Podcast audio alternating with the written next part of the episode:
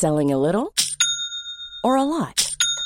Shopify helps you do your thing however you cha-ching. Shopify is the global commerce platform that helps you sell at every stage of your business. From the launch your online shop stage to the first real life store stage, all the way to the did we just hit a million orders stage. Shopify is there to help you grow. Shopify helps you turn browsers into buyers with the internet's best converting checkout. 36% better on average compared to other leading commerce platforms because businesses that grow grow with Shopify. Get a $1 per month trial period at shopify.com/work. shopify.com/work.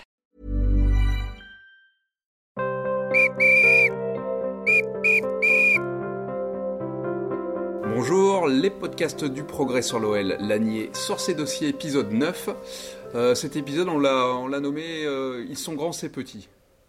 Oui, tout à fait. Parce que le football, ça ne se résume pas euh, à la taille. Et il y a une tradition à l'OL de joueurs qui n'ont pas forcément des gros gabarits, mais qui ont un énorme talent.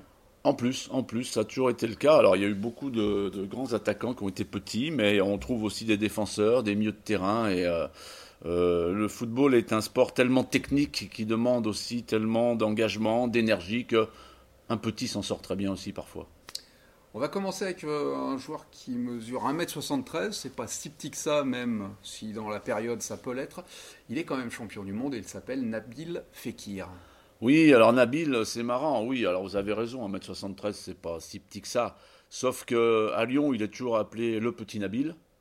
Et quand il arrive, euh, quand il arrive en formation, euh, on le sent un peu frêle comme ça, donc il repart à Saint-Priest.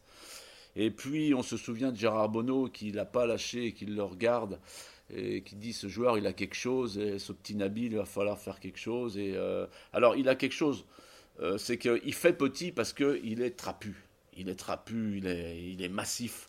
Donc ça, on a on voit pas quelqu'un de très élancé. Et Gérard Bonneau dit, bah voilà, je, le récupère. Euh, il, il, est fort comme un Turc, et on a récupéré le petit Nabil. Et on s'aperçoit que ce joueur a une, puissance, d'abord son centre de gravité est impressionnant, il a une puissance dans les, jambes incroyable, quoi. il met pratiquement que des beaux buts, euh, il frappe très fort, euh, vous n'allez pas trouver euh, sur les 69 buts qu'il a marqué avec l'OL un but de raccro ou très peu, hein. c'est des frappes impressionnantes, ce fameux but contre Bordeaux du milieu du terrain, du pied droit, voilà, il fait 193 matchs en laissant un souvenir euh, incroyable. C'est le, c'est le petit qui arrive à tenir tête. Il est dur à faire tomber. Il faut vraiment être méchant sur lui pour le faire tomber. Euh, il triche pas. Euh, c'est vraiment ce joueur fait l'adoration des, des supporters et puis de ceux qui aiment le foot parce que sincèrement. D'abord son parcours, il était au début frêle, il était costaud, mais il n'a pas grandi plus par la taille. Par contre, il a laissé un souvenir énorme perd un centimètre. Un joueur qui, qui mesurait 1m72, par contre, la différence, c'est qu'il était arrière central, et ça, c'est pas banal. Patrick Payot. Oui, alors Patrick, c'est une histoire incroyable, parce qu'il est, défenseur. Et alors, il joue parfois euh, euh, arrière latéral, ça arrive, mais il a joué souvent arrière central, et, du haut de son 1m72, il a sans doute été le plus petit arrière central de toute l'histoire de, l'OL, hein, par la taille, et peut-être même en France. Euh, alors son secret, c'est qu'il avait un timing de la tête très impressionnant. Il était costaud, dur à faire tomber. Et quand il vous passait dans les pattes ou qu'il accrochait, ah, les, attaquants n'arrivaient pas à s'en dépêtrer. Euh, alors même Bernard Lacombe disait récemment, mais lui, il a tenu tête au plus grand. Euh, il avait son coup de tête, il n'avait pas peur de personne. Alors c'est vrai que parfois, comme au bout de cinq minutes, euh, il avait le front coupé, il était entaillé. Euh, un jour, dans un derby contre Rocheteau, Rocheteau lui ouvre le crâne et il finit le match avec un énorme turban.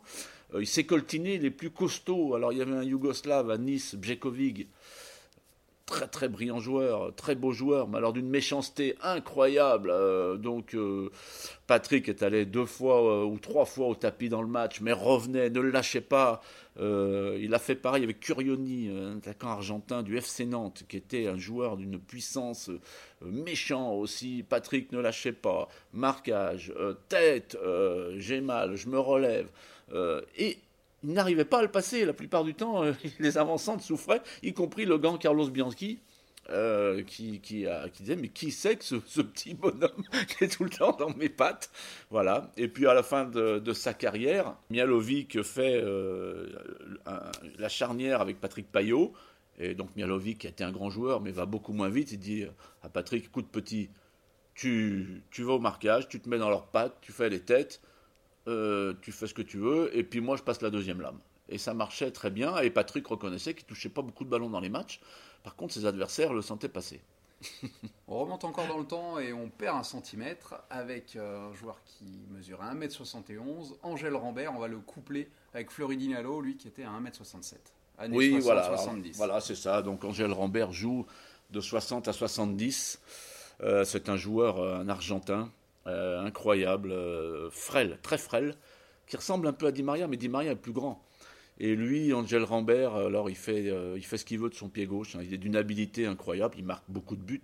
Il apporte une touche artistique incroyable. Euh, personne n'arrive vraiment à, le cerner. Il martyrise les défenses. On voit ce, petit bonhomme. En plus, c'est des à l'ancienne. C'est-à-dire que, enfin, à l'ancienne, à l'époque, c'était pas à l'ancienne, mais en tout cas, il longe la ligne, il est toujours le long de la ligne, et il passe de son pied gauche, et il revient, et il centre, il enroule des ballons, c'est quelque chose d'incroyable. Euh, et puis, alors, il, a, il fait un peu le, duo pendant quelques temps euh, avec Floridinalo, qui lui, c'est encore plus petit, 1m67, 222 buts. Il est ni avançant, ni numéro 10, mais il joue entre les lignes et personne n'arrive vraiment à l'attraper. C'est-à-dire qu'il est tellement adroit des deux pieds, intelligent et rapide, que bah, les défenseurs sont désarçonnés. Il y a bien un Paraguayen, Monin, euh, du Red Star, qui lui casse la jambe, mais c'est le seul fait très grave euh, sinon, il, a, euh, il échappe à ses adversaires. Il est, Dinalo, c'est la hantise des, défenseurs. Comment on, a, on, fait pour attraper ce petit bonhomme qui passe derrière? On ne le voit pas, on le voit pas démarrer. Enfin, c'était doté d'une adresse incroyable. 222 buts. Le cinquième de cette liste mesurait 1m68. On revient un peu plus dans l'histoire contemporaine. C'est Monsieur Steve Malbranc. Oui, lui, c'est une très très belle histoire parce que d'abord, c'est un gamin qui arrive au centre de formation de l'OL qui part ensuite sur celui de Montpellier, qui revient sur l'OL. Ça occasionne d'ailleurs une, une guerre euh, entre les deux clubs, les deux centres de formation, pour récupérer Steed. Euh, Steed, euh, donc à 18 ans, il, est, il fait l'Euro des 18. On est en 80, des 18 ans et on est en 98. Tous les ballons passent par lui. Il est énorme. C'est la génération d'Anelka. C'est le patron. Et en 98, euh, l'OL ne peut pas lâcher ce joueur. Hein. donc euh, il y, a des grosses discussions pour qu'il puisse démarrer sa carrière professionnelle à l'OL euh, et décoller, ce qu'il fait. Hein. il joue de 98 à, à 2001. Alors lui, c'est pareil. On ne peut pas dire qu'il soit costaud. Il est petit. Mais alors, c'est une intelligence de jeu incroyable. Il est assez rablé malgré tout. Hein. il a, il a des, bons, des bons cuisseaux. Il perd pas un ballon. Il quitte l'OL en 2001, il fait sa carrière en Angleterre, hein, une très très belle carrière d'ailleurs. Et en 2012, quand l'OL n'a pas trop de moyens, etc., euh, Bernard Lacombe dit à Rémi Garde, mais euh, il est libre, récupère Steed, il est libre. Donc euh, il discute, Rémi dit, oui, mais est-ce qu'il va, il a fin de carrière, est-ce qu'il va passer, comment on fait? Il dit, mais non, on craint rien, on craint rien avec lui, etc. Et déjà en 2012, c'est l'époque des grands, des grands 1m88, il faut des costauds, il faut des et il se fait une place, il revient. Didier Deschamps est d'ailleurs euh, tout près de le rappeler en équipe de France. Il crève l'écran. C'est incroyable. Il met un but d'ailleurs incroyable à Marseille sur un 4-1, euh, un ciseau. Et euh, il joue à l'OL de 2012 à 2016. Voilà, il aura fait deux, parties à l'OL, 250 matchs. Petit par la taille, mais oui, le, talent vraiment était, était gigantesque. On va terminer cet épisode 9 avec le, plus grand des petits, ou le plus petit des grands, plutôt. Hein, ça sera mieux comme ça. Euh, cette histoire commence le 18 décembre 1994. Eh oui, c'est un match, euh, match amical au Pertuis. On sort des papillotes là, et puis c'est Jean Tigana, l'entraîneur, euh, qui regarde, il dit tiens qui je peux prendre en jeune? Là, je prendrais bien qui, qui c'est qu'on peut prendre? Et puis, euh, bah, essaye le petit Ludo, là, il y a le petit Ludo, là, mais euh, bon, bah, ok, il dit, bah oui, j'ai ramené le petit Ludovic Jouli. Et ce petit Ludovic Jouli que personne vraiment ne, connaît vraiment, hein, il a fait sa formation, mais voilà, il n'est pas dans la lumière. Et bah, sur un de ses premiers ballons, enfin, qui touche, enfin, où il est vraiment dans le jeu, il met un ballon en pleine lucarne. Lyon fait 2-2 contre Strasbourg. il a 18 ans et il ne quittera pratiquement plus jamais l'équipe. Euh, alors après, euh, comme c'est un gamin qui est euh, dispo, qui est ouvert, tout le monde joue avec lui. le méta, le gardien l'appelle Super Souris. Il, impressionne. Alors son histoire en plus est intéressante parce que quand il est tout petit, il a un décalage au niveau du bassin d'un centimètre et demi.